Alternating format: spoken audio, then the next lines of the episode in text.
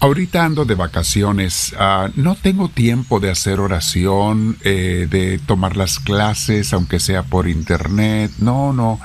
Ah, traigo muchas ocupaciones, ando con visitas, ando en lugares especiales, eh, mejor cuando regrese. Cuando regrese de vacaciones vuelvo a hacer mi oración, vuelvo a acordarme de Dios y vuelvo a tomar las clases.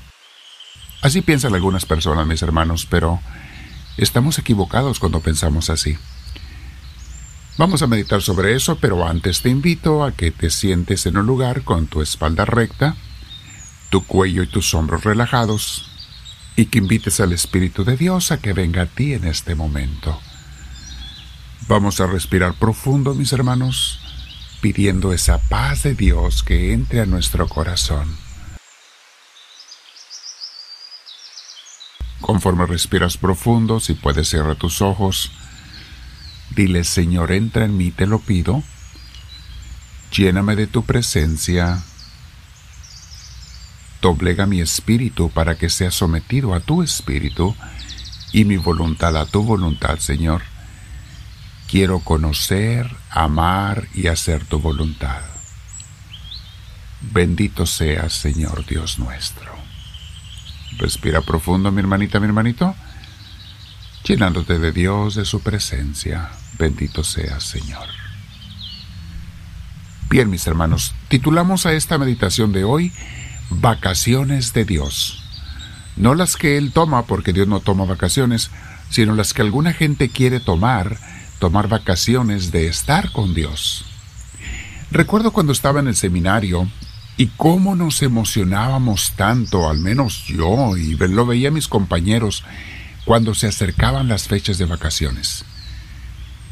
Y mientras más se acercaba la fecha de salida para ir a nuestras casas, más me emocionaba yo.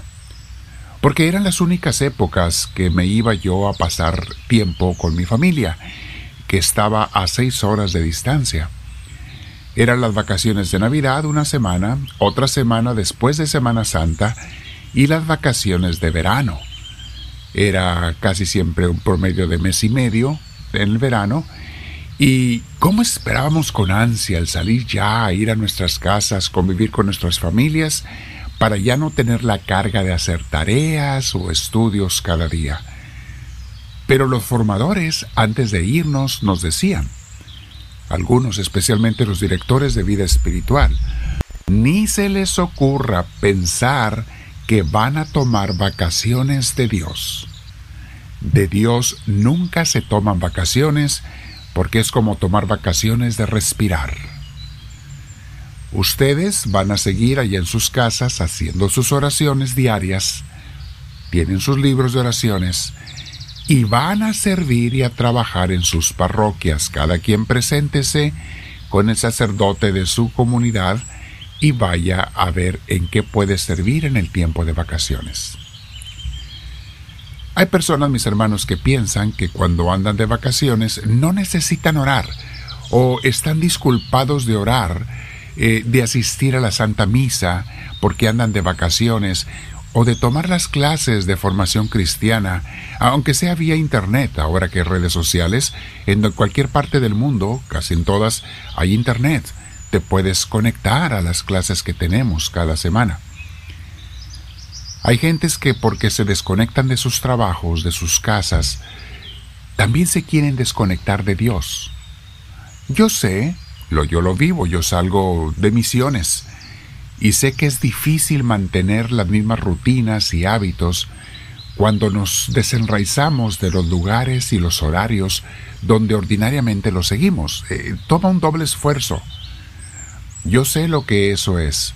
Eh, a veces también hay que tener el valor de decirle a familiares o amigos, discúlpeme un rato, un momento, pero ahora es mi clase o mi tiempo de oración o hoy es domingo, los invito a, ir a misa, o los veo al rato.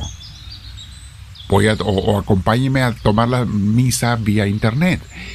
Y sin embargo, mis hermanos, de esa manera es como le manifestamos a Dios que nuestro compromiso con Él, cuando hacemos esas cosas, le estamos demostrando que mi compromiso con Él, con Dios Padre, con Jesús, que mi amor mi entrega por Él no son temporales o circunstanciales. No son solamente en ciertos lugares, sino siempre y en todos lados. Dios es el primero en mi vida.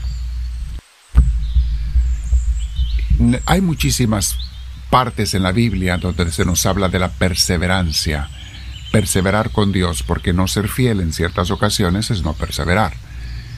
Veamos que nos dice Romanos 15:5, dice así, que el Dios que infunde aliento y perseverancia les conceda vivir juntos en armonía, conforme al ejemplo de Cristo Jesús.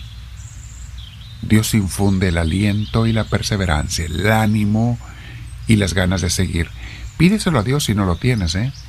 Aunque estés en tu casa, si a veces pierdes el ánimo y el deseo de orar, de acudir a la iglesia, pídele a Dios que te lo refuerce, que te lo dé, porque eso es estar con Él, vivir con Él, caminar con Él.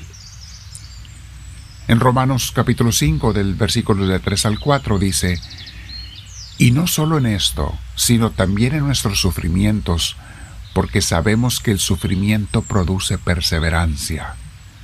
La perseverancia entereza de carácter.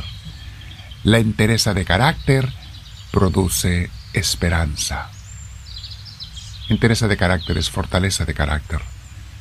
O sea, aquí está hablando de cómo hasta los sufrimientos nos fortalecen el carácter y nos aumentan la esperanza, mis hermanos. Hebreos 12.1 dice, Por tanto, también nosotros que estamos rodeados de una multitud tan grande de testigos, despojémonos del lastre que nos estorba, en especial del pecado que nos asedia, y corramos con perseverancia la carrera que tenemos por delante. Hebreos 12.1. Hay muchas citas que nos hablan de eso mantenernos perseverantes con Dios. Segunda Tesalonicenses 3:5 dice, que el Señor los lleve a amar como Dios ama y a perseverar como Cristo perseveró. Ahí está, mis hermanos. Santiago 4:4 son palabras muy fuertes, ¿eh? muy fuertes que tenemos que meditar mucho. Y está hablando Santiago a la gente que escogía más las cosas del mundo que las cosas de Dios y ese es el peligro cuando andamos de vacaciones, que en ese tiempo le demos todo al mundo y nada a Dios. Dice Santiago, oh gente adúltera, ¿no saben que la amistad con el mundo es enemistad con Dios? Si alguien quiere ser amigo del mundo, se vuelve enemigo de Dios. Entendemos, mis hermanos, eh, perfectamente el mensaje. No es que sea el mundo malo todo en sí, sino que el tomar preferencia por las cosas del mundo es enemistarnos con Dios. Y no podemos amar a los dos. Jesús lo dijo también. Nadie puede servir a Dios y al dinero al mismo tiempo. Con uno va a quedar mal. Nadie puede servir a Dios y al mundo al mismo tiempo. Con uno va a quedar mal. Y no debiéramos ni por un momento tomar vacaciones de Dios aunque nos cueste doble, allí en vacaciones le vamos a manifestar doblemente nuestro amor y compromiso al Señor.